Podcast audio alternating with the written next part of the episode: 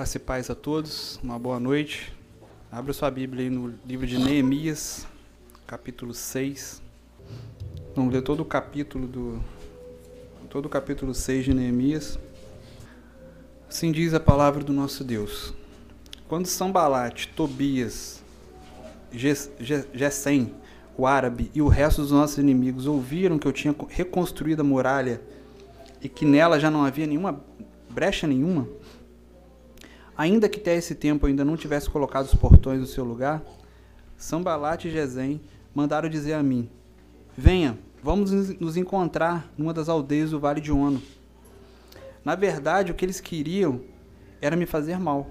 Enviei eles mensageiros para dizer: Estou fazendo uma grande obra, não posso descer até aí. Por que devo parar a obra para me encontrar com vocês? Quatro vezes eles fizeram o mesmo pedido, mas eu lhes dei sempre a mesma resposta. Então Sambalat me enviou pela quinta vez o seu servo, que trazia na mão uma carta aberta. Nela estava escrito o seguinte: Entre os gentios se ouviu, e Gesem também está dizendo que vocês e os judeus estão querendo se rebelar, e que por isso você está reconstruindo a muralha. Também, segundo se diz, você quer ser o rei deles e pôs alguns profetas para falarem a respeito de você em Jerusalém, dizendo: Ele é o rei de Judá. Ora, isso certamente vai chegar aos ouvidos do rei. Portanto, vem agora e vamos em conjunto conversar a respeito disso. Mandei dizer-lhe: Nada disso que você está dizendo aconteceu. Você está inventando tudo.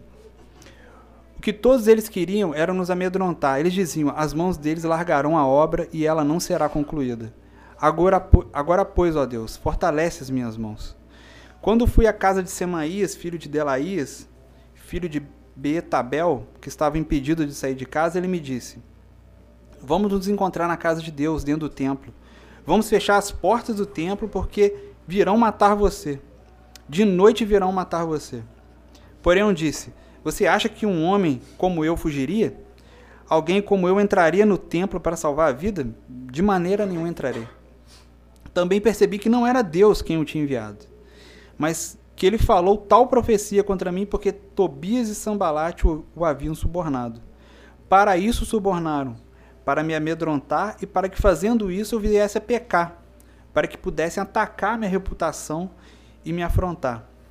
Lembra-te, meu Deus, de Tobias e de Sambalate, segundo as coisas que fizeram, e também da profetisa Noadia, e dos outros profetas que quiseram me amedrontar. A reconstrução da muralha foi terminada aos 25 dias do mês de Elu, em 52 dias. Quando todos os nossos inimigos ouviram isso, todos os gentios à nossa volta temeram e decaíram muito no seu próprio conceito, porque reconheceram que foi por intervenção do nosso Deus que fizemos essa obra.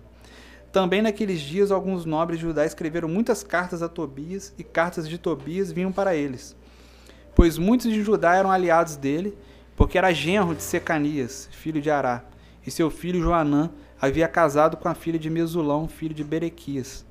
Também falavam das, das suas boas obras, das suas boas ações na minha presença, e levavam a ele as minhas palavras. Tobias escrevia cartas para me amedrontar.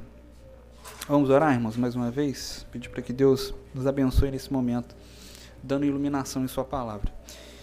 Senhor, nosso Deus e nosso Pai, te suplicamos a Deus nessa noite, mais uma vez, que a tua poderosa mão esteja sobre cada um de nós aqui, ó oh Deus, sobre a minha vida que vai expor a palavra, mas de igual modo na vida de cada irmão aqui, para que possa compreender a tua palavra, que nada que esteja acontecendo ao nosso redor seja um empecilho, seja algo que nos atrapalhe, ó oh Deus, a a focar toda a nossa atenção nesse momento na tua palavra, Deus. Glorifica o teu nome no nosso meio, que a nossa vida seja edificada nesse momento, apesar de nós, apesar dos nossos pecados, apesar das nossas limitações. Antes, ó Deus, nos perdoe, ó Deus, e nos agracie com teu Espírito Santo a nos direcionar, a nos orientar, ó Pai. Nada podemos fazer sem ti, ó Deus. Dependemos do Senhor para tudo. O Senhor nos sustenta em tudo. O Senhor desde, desde, nos dá desde o ar até o alimento, sustenta a nossa vida.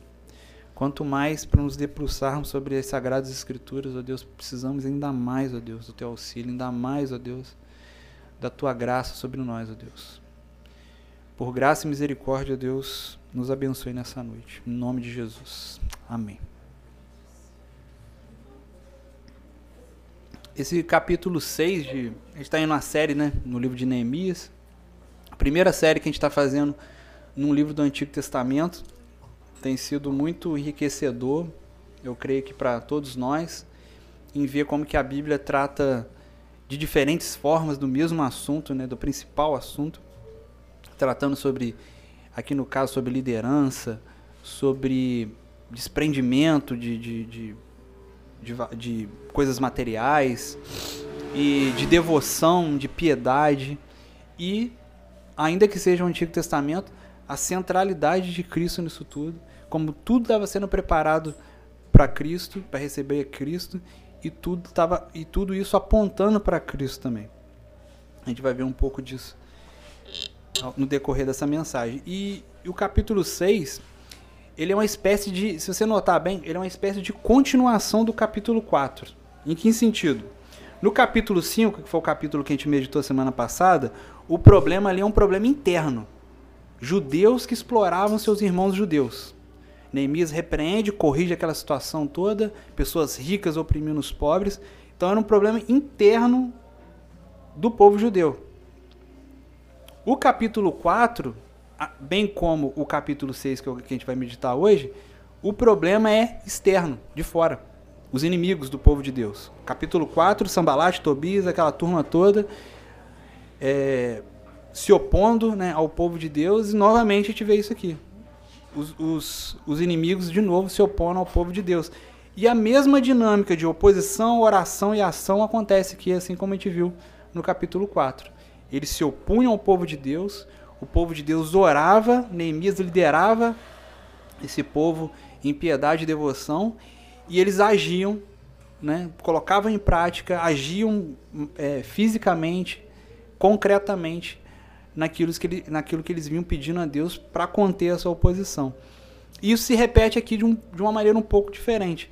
E o destaque aqui vai para a ação, né? continua oposição, eles continuam se opondo, Neemias continua orando, e eles continuam agindo.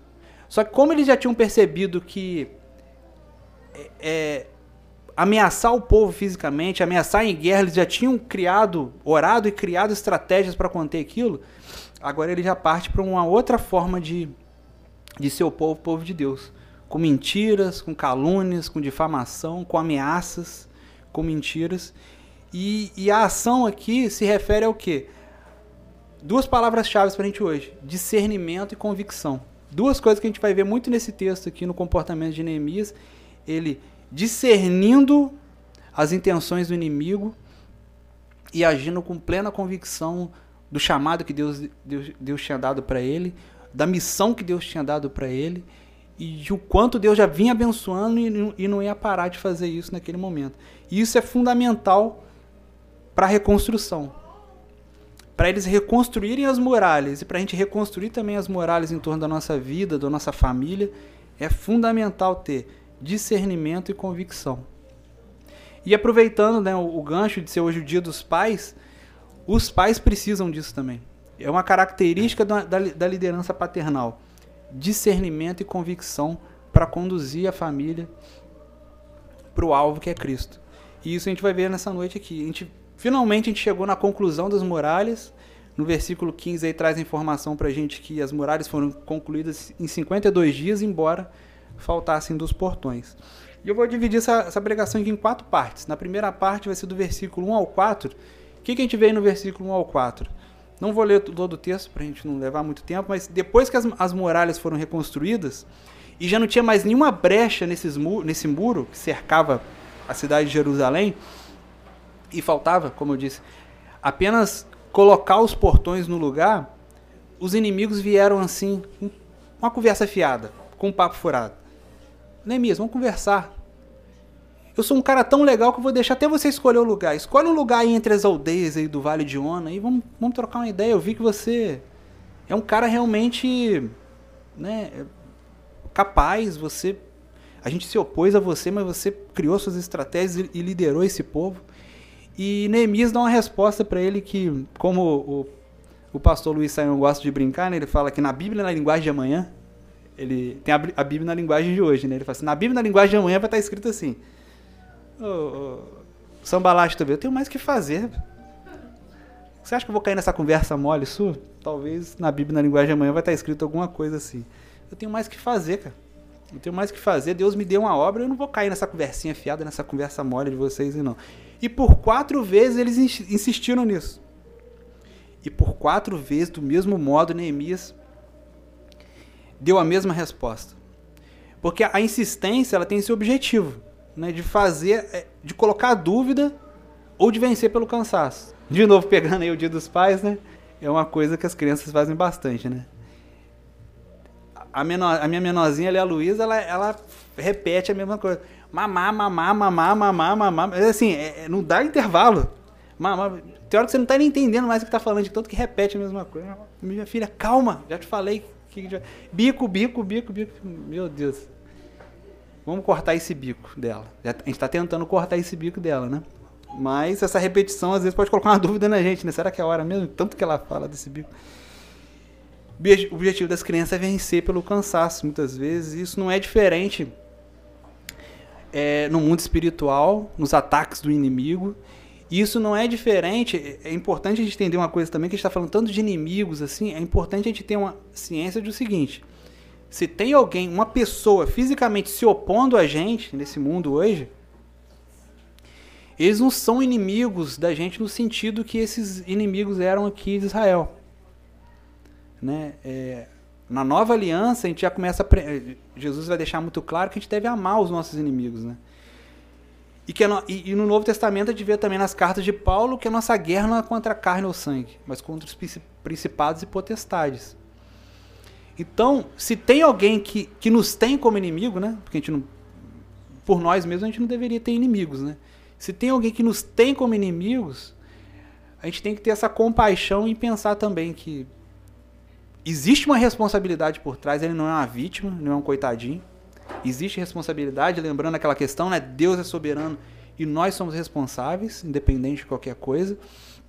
Essas pessoas são responsáveis por essas atitudes, mas eles estão sendo ferramenta de Satanás para se opor ao povo de Deus. Se é que não há erros e problemas na nossa vida e é por isso que estão se opondo a nós, né? Como muitos irmãos amados aí, né?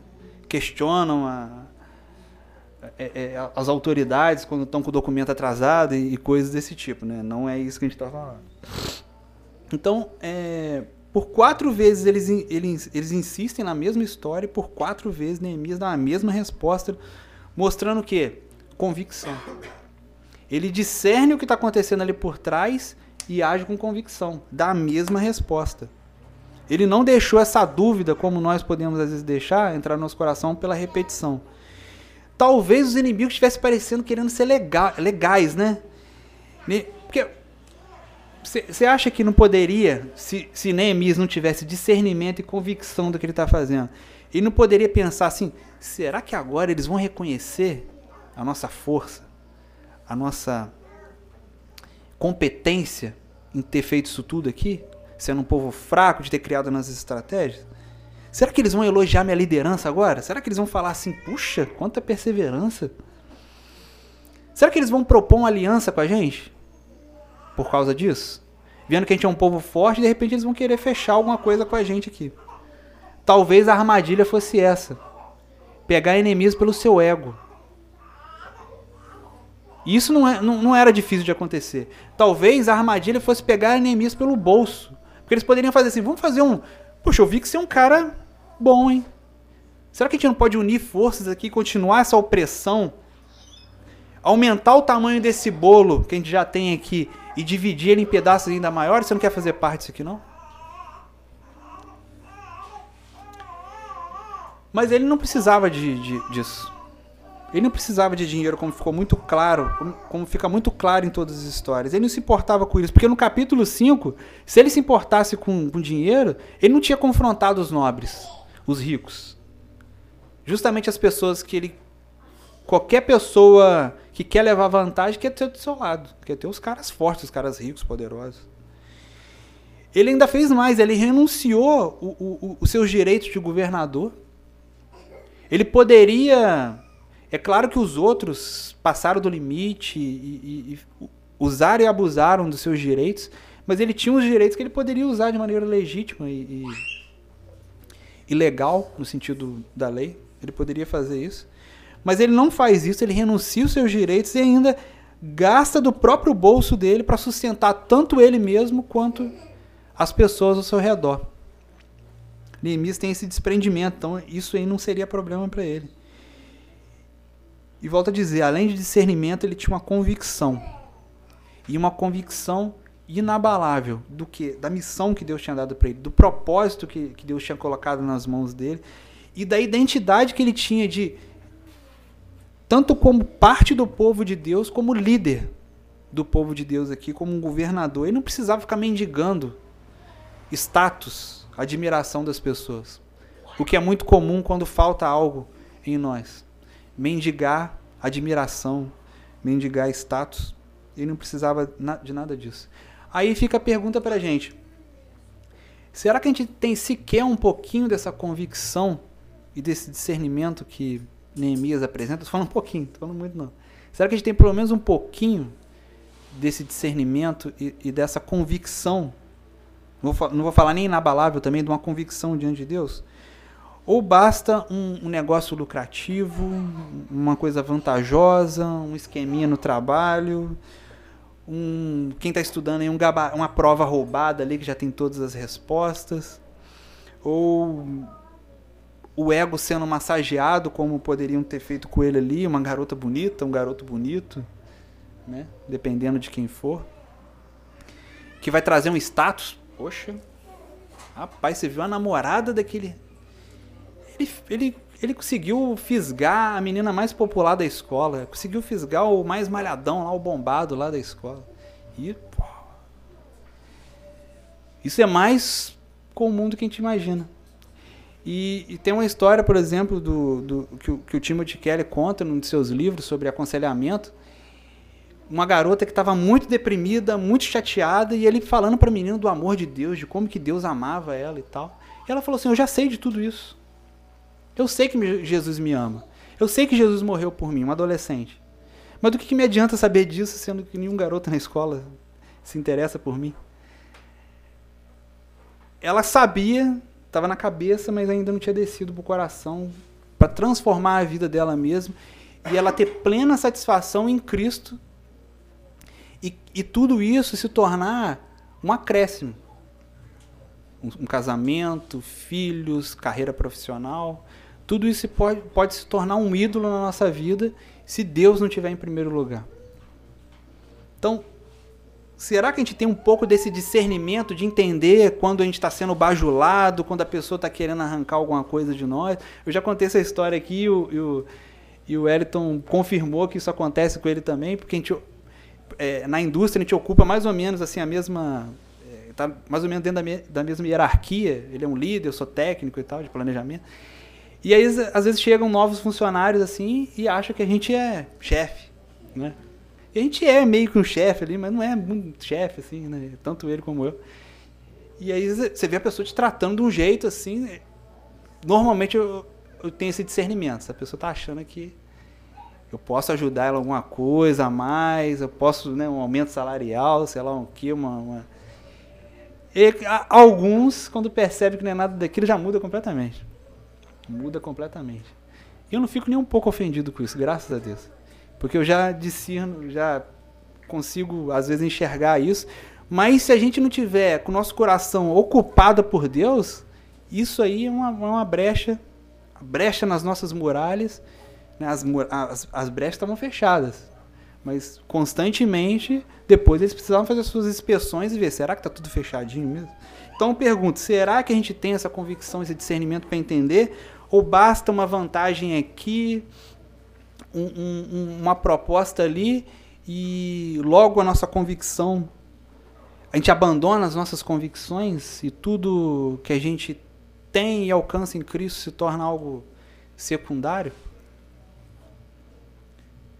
E aí na segunda parte aqui do versículo 5 a 9, o que, que a gente vê aqui? Sem sucesso, sem alcançar sucesso nessa primeira etapa aqui de, de oposição, o, o inimigo começa traiçoeiramente mudar a sua estratégia de como que ele ia tentar fazer isso.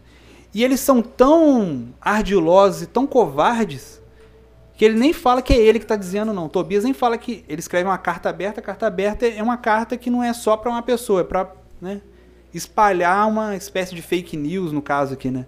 É algo para todo mundo ler, mas era uma fake news no caso aqui. E ele é tão covarde que ele nem diz que é ele. Ele fala, estão falando aí. E ele fala de um dos parceiros dele também, do Gezen lá. Estão falando aí. Que agora você quer, quer se tornar rei, Ó, isso vai chegar nos ouvidos de Ataxerxes, hein? Vai chegar no ouvido do rei lá.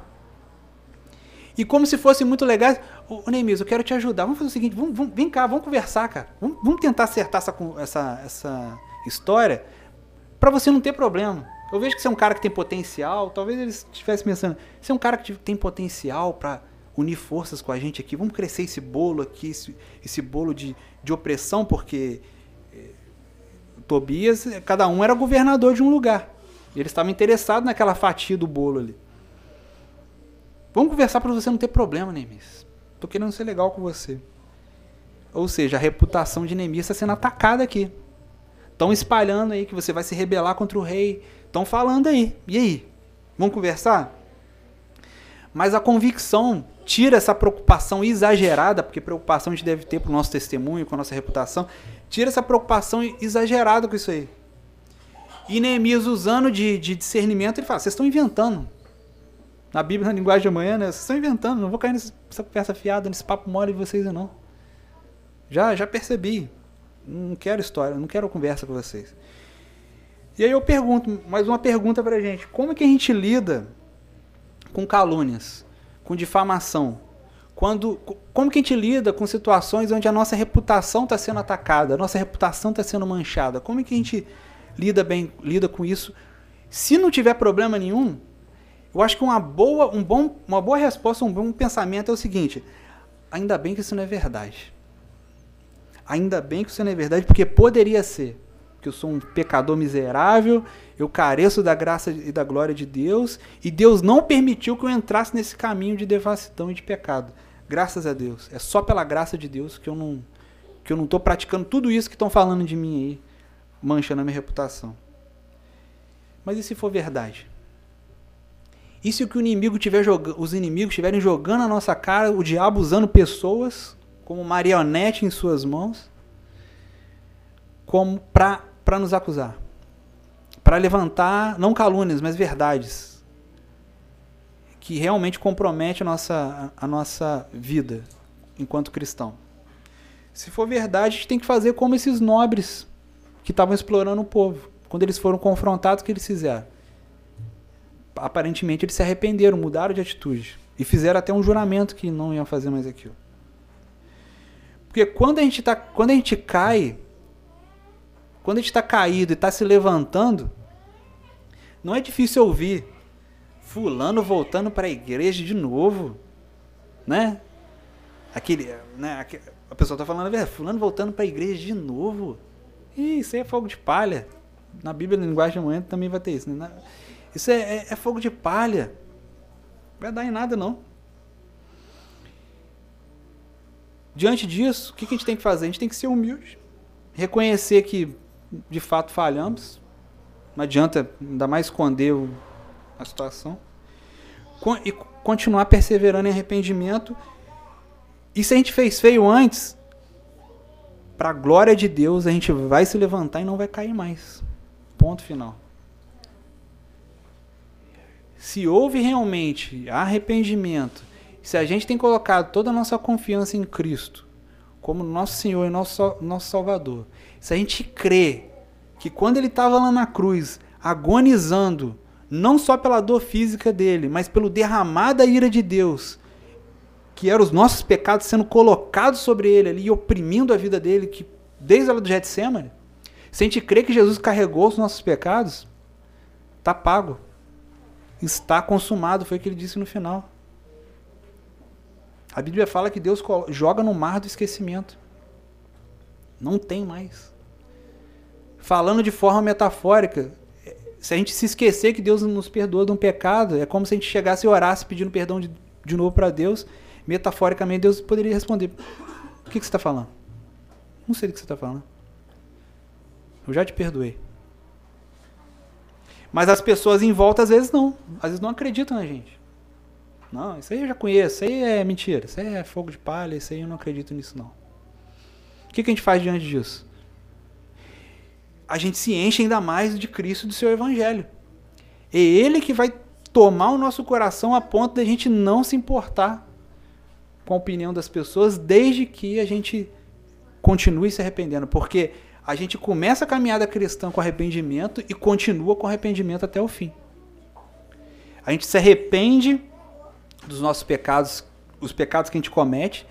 A gente se arrepende quando a gente tenta se justificar com as nossas próprias obras, que de vez em quando a gente, a gente, tenta, a gente cai nesse, nesse problema. E a gente se arrepende até, como diria Jonathan Edwards, a gente se arrepende da superficialidade do nosso arrependimento. Eu me arrependi tão pouco diante do, da, do amor e da graça de Deus. E Deus revela, e Deus, por graça e misericórdia, revela ainda mais a miséria do nosso coração. A gente, como é que Deus ama um cara assim? Como é que. Eu achava que eu era ruim, mas eu sou pior ainda, e Deus me ama assim mesmo, e o amor dele é imutável. Uau! Que coisa fantástica. Então isso pode acontecer. A gente pode estar sendo caluniado, e a gente, guardadas as devidas proporções, a gente agradece a Deus se a gente não cometeu aquilo porque a gente tem potencial para aquilo, a gente poderia estar fazendo aquilo e pela graça de Deus a gente não fez não está cometendo. Se a gente fez, a gente se arrepende, reconhece, se, é, seja humilde nessa situação, se arrependa e continue a caminhada. Ou a gente pode se encontrar em, em, nessas duas situações misturadas. Né? Às vezes sendo difamado injustamente e às vezes de fato falhamos e, e de forma justa somos acusados. E às vezes, por incrível que pareça, até Deus usa ímpios para falar isso da gente, nos humilhar mesmo, a gente se colocar no nosso lugarzinho. Amorosamente Deus faz isso. A gente está achando que está com a bola toda.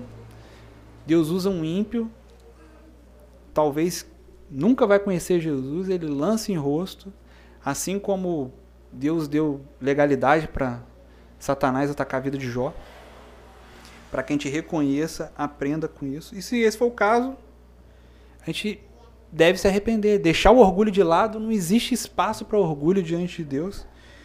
Quando a gente tem convicção, quando a gente discerne o que aconteceu e tem convicção do perdão de Deus na nossa vida, e que se a gente não entende que Deus nos perdoou, se a gente entende que o perdão de Deus não é capaz de nos perdoar disso, isso é isso chega a ser até um, um, algo complicado diante de Deus, como se a gente estivesse botando limites no perdão e na graça de Deus.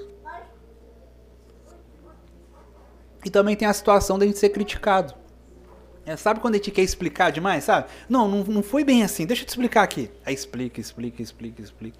E a pessoa às vezes tá de, de, de não quer entender, quer faz, faz de propósito mesmo, não entende o negócio para te para implicar com você. Não, mas deixa eu te explicar aí, explica, explica, explica que ela naquele desejo de. Né? Volto a dizer, não quer dizer que a gente não deva se preocupar com a nossa, com a nossa imagem diante das pessoas, né? A gente, a gente deve sim, só que a gente tem que ter um discernimento aí quando está sendo demais, quando está sendo de menos, porque é, fica a pergunta, qual que é o objetivo, né, da gente às vezes se explicar tanto alguma coisa? É realmente é, é realmente para dar um bom testemunho? E esse bom testemunho é mesmo para a glória de Deus? É porque a gente sente que Deus está sendo desonrado, está sendo.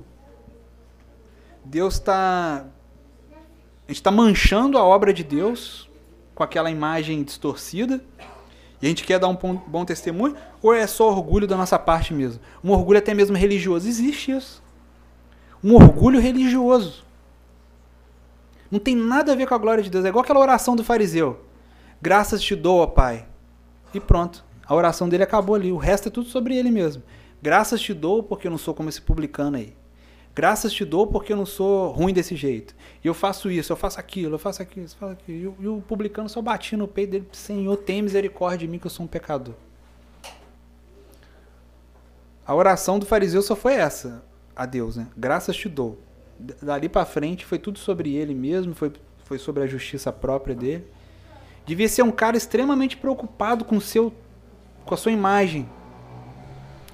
Mas nada daquela preocupação tinha a ver com a glória de Deus. Com Deus ser honrado e ser reverenciado, porque um filho dele estava tava andando errado. E como que a gente lida com elogios, com falsos elogios, né? Parece que é isso que está acontecendo com o Neemias também. Ele poderia ser tentado a pensar que agora os inimigos ele estavam reconhecendo o sucesso dele. Se a gente analisar friamente, racionalmente, a gente nunca vai chegar a essa conclusão. A gente está olhando aqui a história, ah, claro que não, poxa. Como que, como que esses caras estão querendo elogiar Neemias? Tá, tá claro que esses caras são inimigos, mas quando você está dentro do negócio é diferente. O orgulho nos cega. A ponto de a gente acreditar até mesmo numa mentira. Quando a gente está cego, o óbvio não é tão, tão óbvio, óbvio assim não. Quando a cegueira do orgulho, da vaidade, cobre nosso, os nossos olhos, o óbvio não é tão óbvio assim. Ou até a gente tem uma pontinha de percepção que aquilo é uma mentira, mas a gente prefere se lambuzar na, nas doces mentiras bajuladoras que a gente ouve por aí, porque afaga o nosso coração. Porque está faltando alguma coisa nesse coração. O, o trono desse coração não está sendo ocupado por Jesus. Aí entra um monte de coisa. Enquanto se Jesus tivesse sentado no trono do nosso coração, deixa a gente ser seduzido por mentiras e se lambuzar nessas mentiras, porque a gente sabe quem nós somos em Cristo, sabe quem, o que temos nele, e a gente não tem necessidade disso, alguma disso. E se, se vier elogios verdadeiros, a gente dá toda essa toda a glória a Deus, porque como a gente meditou aqui em, em, outras, em, outras, em outros cultos e, e, e estudos de quarta-feira, todo dom vem de Deus. Não existe espaço para orgulho de uma coisa que Deus deu para gente. Se a gente recebe um presente, dom é presente, um, um dos sentidos de presente. Como é que a gente recebe um presente e vai se vangloriar de um presente? É graça, é presente, é, é favor imerecido. Tudo que Deus dá pra gente enquanto capacidade, dom, é pra gente servir a Ele mesmo e seu reino. E a gente vê isso como um privilégio. Não como alguns aí, Deus precisa de mim, né? Dizem que o Jim Swagger, lá, o grande pregador, ele quando ele viu um estádio lotado nas suas cruzadas missionárias, ele olhou, é, Deus precisa mesmo de mim.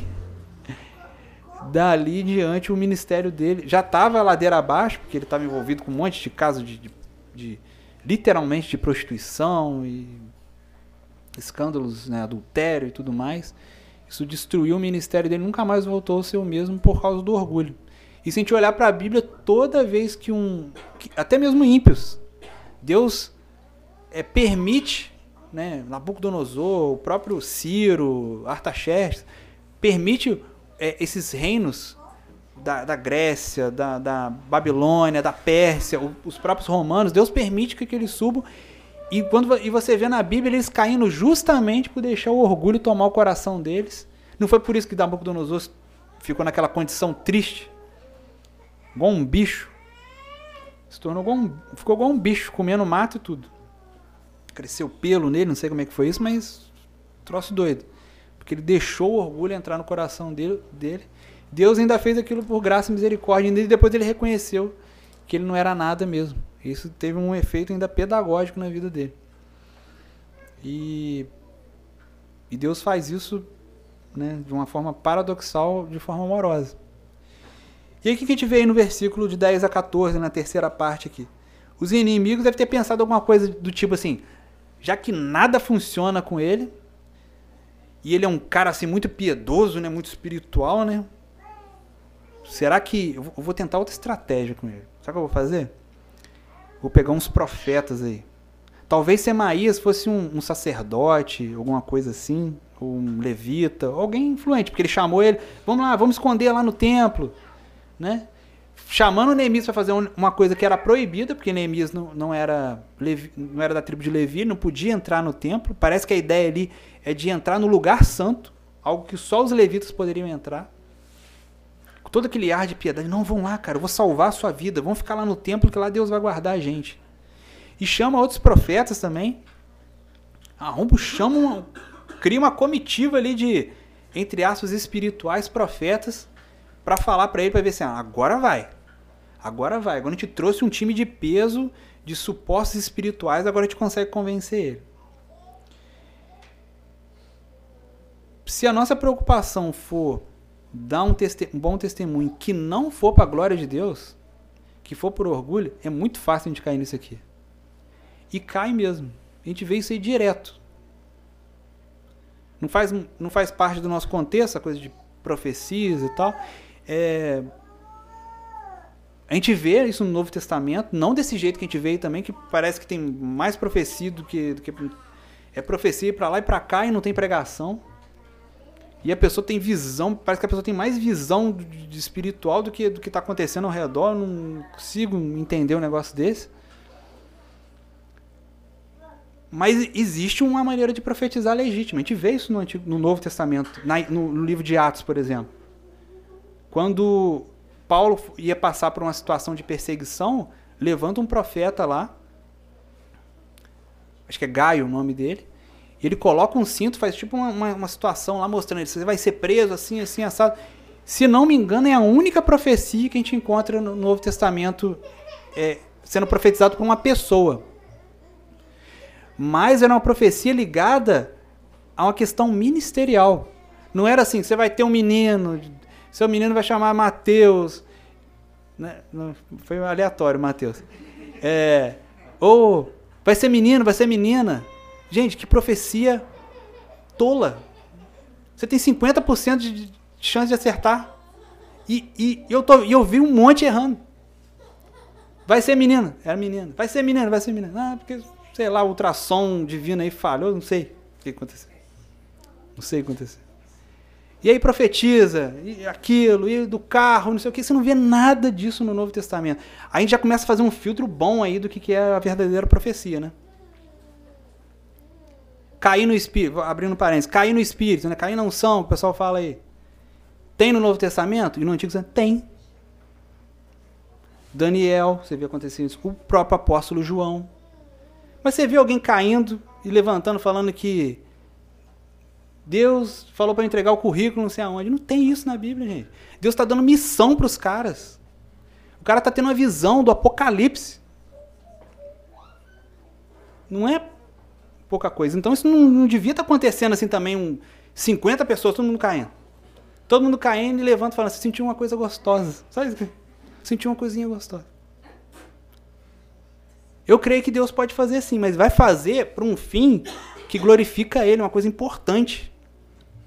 Se alguém cair e falar que levantou e que Deus está dando a África para ele, que ele vai chegar lá, ele vai pregar e vai ser igual o Pedro, 3 mil pessoas vão se converter na primeira pregação e acontecer, falou, opa, aí sim, até agora eu não vi. Não vi isso. Eu ouço mais, caí, levantei e senti um negócio gostosinho. Desculpa. Você não vê ninguém. Eu reconheci que eu sou pecador. Eu caí de joelho diante de Deus. Os caras quando, quando eles caíam, era, era diante da santidade de Deus. Os caras acharam que ia morrer. O corpo do cara enfraquecia todo. João, Daniel caiu. E João acho que foi só um anjo. O anjo falou para ele: levanta. O anjo não falou isso, mas podia falar assim: levanta, cara, você não, você não sabe de nada, eu sou só um anjo. Você chegar diante de Deus, então você. Isaías, eu acho que eu vou morrer, eu vou morrer. Isaías 6. Eu sou um homem de lábios impuros, habito no meio de um povo de impuros lábios e meus olhos viram rei. Eu vou morrer. É, é isso que acontece quando você está diante de Deus. Aí já consegue fazer um filtro bom também. Outra, outra forma de profecia. Se alguém, espero que eu esteja, que Deus me dê graça para que chegue até o fim assim. Se eu leio a palavra de Deus, explico a palavra de Deus, e aplico ela, aplico a palavra de Deus ao nosso coração com o discernimento de Deus, é profecia. É a maior profecia. É a mais segura profecia. E eu não sei se a gente entende que a Bíblia é a palavra de Deus, inerrante, infalível, ela é isso tudo mesmo? Quem que sou eu para ficar inventando, falar das coisas da minha cabeça? Ah, eu pensei um negócio legal aqui. Gente, é, é, é demorado, é trabalhoso. Leio a Bíblia, estuda a Bíblia, entende a Bíblia, faz uma viagem no tempo, explicar isso, faz uma viagem no tempo, vai lá dois mil anos atrás, três mil anos atrás, quatro mil anos atrás, entende o texto, o que esse texto significa para hoje, volta para o presente. É isso. Pregação genuína é isso. Profetizar é isso. E aí quando a gente não entende isso, é muito fácil cair num papo furado desse.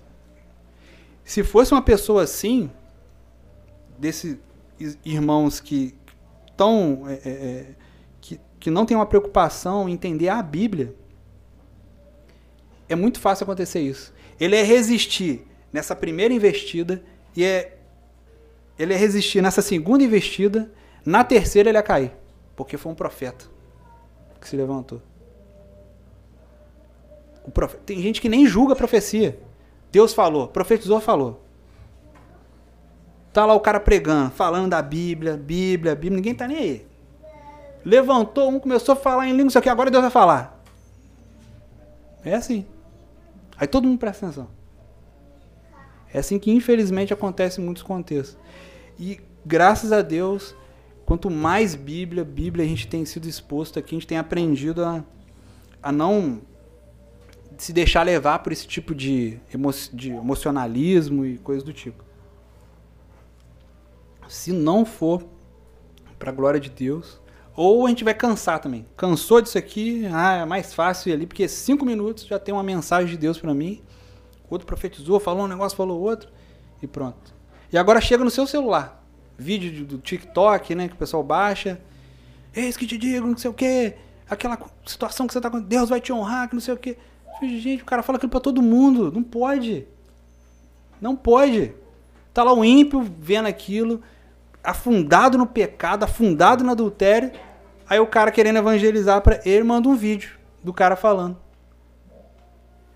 Que Deus está te mandando dizer agora que a sua bênção está chegando. Como assim, gente? Que bênção. É a pregação de João Batista. É, repete ela. Faz, faz igual esses caras que estão fazendo por mal, repetir a mesma coisa quatro vezes. Vão repetir 40 mil vezes. Arrependa-se e creia no Evangelho. É isso. Pregação do Evangelho. Pura e simples. Arrependa-se e creia no Evangelho. Depois a gente fala de outras coisas. Se der tempo. Eu acho que nem vai dar tempo, porque a vida cristã não começa com arrependimento, continua com arrependimento. Então, se arrependa, se arrependa. Creia no Evangelho. Olhe as coisas com outra perspectiva. Ah, tá tudo ruim. Olha as coisas com, com outra perspectiva. É a gente que não está que não tá conseguindo ver direito. E se a gente estiver afundado nessa, nessa, nessa religiosidade é, é, é, fácil, rápida, fast food, fácil. Vou gastar tempo lendo Bíblia, nada. Vou lá no, no cara lá que. Ele olhou para mim e já tem uma profecia para mim. Era legal, a, a, é tempo de monte, né? Ir no monte, aí e no monte, né? O que eu conhecia, né, gente? Vocês vão falar, o negócio bom é no monte. Aí tinha lá. Não tem nada contra monte, se você for para orar mesmo, ora. Mas a oração no monte e a oração no seu quarto, se for orando, vai ser a mesma coisa. Aí tinha uma irmã lá que falava assim: jovens. Ela falava mais com o jovem. Leia o Salmo 119. Ela fala Salmo 119. Caramba, o Salmo 119 é grande, quem não conhecia, né? Cara, vai ter alguma coisa para você ali, que o Salmo 119 é grande. Mas pelo menos é bom, né? Tá falando da Bíblia, né? Leia a Bíblia, jovens. Era essa irmã até que tá melhor do que muitos lá. Ela profetizar para ler o Salmo 119. Então é isso. Quarta parte, irmão, para gente terminar. Do versículo 15 a 19. Quando, quando parece que o texto só está terminando e, e, e, e, o autor, né? Ezra, né? O Ezra que escreveu. Quando parece que o texto só está terminando e só trazendo mais dados, informações sobre a reconstrução, ainda assim tem uma informação que os inimigos ainda não desistem. Não desistem. Agora a ideia deles, a nova estratégia deles, é elogiar Sambalat para Neemias. Vão lá em Neemias e falam assim: Neemias Sambalat é um cara maneiro, cara. Olha que ele fez isso, fez, olha a ação social que ele fez, ele ajudou aquela pessoa e tal. O objetivo era fazer Neemias pensar assim: caramba, será que eu estou exagerando? Será que Sambalat é um cara legal mesmo? Eu não notei até agora isso? Ah, será? Eu acho que eu tenho que repensar isso aí. Será que ele é um cara legal mesmo? Novamente, se a gente não tiver convicção, discernimento, é fácil ser enganado e parar a reconstrução. Será que ele é um cara legal mesmo? Será que aquela pessoa, isso pensando em pessoa agora, que está sendo usada por Deus, que é alvo da nossa compaixão também, a gente deve orar para essa pessoa para que ela se arrependa e creia no Evangelho, porque ela está sendo um instrumento do diabo. É fácil ser enganado e parar a reconstrução, aqui no caso dos muros fisicamente, e a reconstrução da nossa vida. Será que é um cara legal mesmo? Será que dá para eu parar de ler a Bíblia, de orar e, e ter mais contato com esse pessoal? E baixar a guarda? E permitir que o inimigo destrua aquilo que a gente já construiu? Se for um, pensa na construção literal, é fácil de derrubar. Já viu? O pessoal gosta de demolição, né? Pega uma marreta e pá, sai quebrando parede e tal, rapidinho quebra. Construir é difícil. Dar acabamento é difícil. Então, diante disso, continue tendo discernimento do que está acontecendo. Discernimento se é momento de pregar para essa pessoa, se é momento. Porque assim, não julgueis, né? O pessoal fala, não julgueis. O mesmo texto que fala não julgueis, que é em Mateus 7, mais para baixo vai falar assim, que a gente tem que, a gente tem que discernir. É, é, ele fala assim, tem pessoas que é como jogar pérola aos porcos. É como dar coisa sagrada, o pão aos cães. Então como assim? Então é, é para julgar ou não é para julgar? Existe um certo julgamento sim. Se você vê que a pessoa realmente tá tá de deboche, não quer ouvir, deixa para lá. A pessoa está se opondo, você encontra oportunidade de pregar o evangelho? Prega o evangelho. Prega o evangelho, mas não se junte aquilo. É muito fácil de se juntar. É, é o que a gente quer também, é o que a nossa carne quer. E parece que tá tudo uma beleza porque quando você baixa a guarda e deixa aquilo se destruir, a gente nem percebe que a gente está sendo destruído. A gente nem percebe que o pecado é prazeroso. Mas ele não satisfaz. Tem esse detalhe. Provisoriamente ele pode até satisfazer. Aí você tem ali seus. igual uma droga. Tem ali seus minutinhos ali de prazer depois, é só. Só destruição. Já viu um videozinho de um passarinho que ele tem, ele, ele, é como se ele estivesse tomando uma droga lá, ele vum, dá um voo, altão. Aí ele desce. Aí ele toma a mesma dose, aí já, já não sobe tanto, é menos. Aí ele precisa de uma dose maior. E aquilo. Até a droga só se torna uma nova necessidade do corpo, igual comer, beber e dormir. E destruindo tudo, rebentando tudo. E para sair daquilo? De forma análoga, o pecado é da mesma forma. Da mesma forma. É prazeroso, mas, como o Elton gosta de dizer, né, leva a gente a passos largos para o inferno. E se a gente não tiver um, uma grande convicção e um grande discernimento, quer dizer, não precisa nem ser tão grande discernimento em alguns casos, né? se a gente não tiver convicção de quem nós somos em Cristo, a gente não resiste. Então, em resumo, irmão, se a gente não tiver discernimento e convicção, basta um, um negócio ali lucrativo, vantajoso, uma massagem no ego ali caprichada que facilmente a gente se vende. Sem discernimento e convicção, a gente não sabe lidar de forma correta com calúnias e difamação, com ataques à nossa reputação. Sendo que a gente deveria dizer, se a nossa, se a nossa reputação está sendo atacada e não é aquilo, a gente deveria dizer, graças a Deus, que, não, que não, isso não é verdade. Porque poderia ser, eu tenho um potencial para fazer esse monte de besteira, mas graças a Deus ele tem me livrado. Sem discernimento e convicção, a gente não defende a nossa reputação para a glória de Deus, mas para a nossa própria glória, ainda disfarçado de uma falsa espiritualidade. Não é para a glória de Deus, mas não é nada, é, é a gente mesmo. Porque tem uma posição na igreja, porque tem isso, aquilo, e a gente não, vai, não gostaria de ouvir uma conversa fiada. Sem discernimento, e, sem discernimento e convicção, a gente não consegue deixar o orgulho de lado quando a gente peca e humildemente reconhecer a nossa, a nossa falha e se arrepender e seguir perseverante, ainda que ninguém acredite na gente. Ainda que ninguém acredite em nós, a gente segue perseverante. Sem discernimento e convicção, a gente não sabe lidar com falsos elogios. A gente acredita neles, a gente se torna tão cego, nosso orgulho nos cega tanto que a gente acredita naquilo e fica deslumbrado. Sem discernimento e convicção, nós somos enganados com os argumentos do inimigo, a gente para a reconstrução, a gente baixa a guarda e permite que ele destrua o pouquinho ou tudo que a gente reconstruir. Para construir isso tudo de novo leva tempo. Deus perdoa. Se a gente pecou e se arrependeu, a gente já sabe que esse pecado estava lá imputado em Cristo há dois mil anos atrás mas infelizmente as, as consequências ficam. E um dos argumentos para a Bíblia ter tantas advertências, né, nós, nós cremos, assim como a gente vai ver aqui depois na ceia, eu vou, vou falar um pouco do, da ceia conforme a gente vê na confissão batista, na, na confissão que a gente adota, confissão de fé batista de 1689. A gente não crê em perda de salvação. Aí muitas pessoas ficam assim, por que, que então a Bíblia tem tantas advertências? Um dos motivos Aprendi, aprendi com o Ayrton isso. É para nos livrar das consequências do pecado. Deus a perdoar vai, mas as consequências vão, vão ficar. Pode ser que a gente passe a vida toda sem ninguém acreditar na gente. Salvo, lavado, remido no sangue de cordeiro. E ninguém acreditar na gente.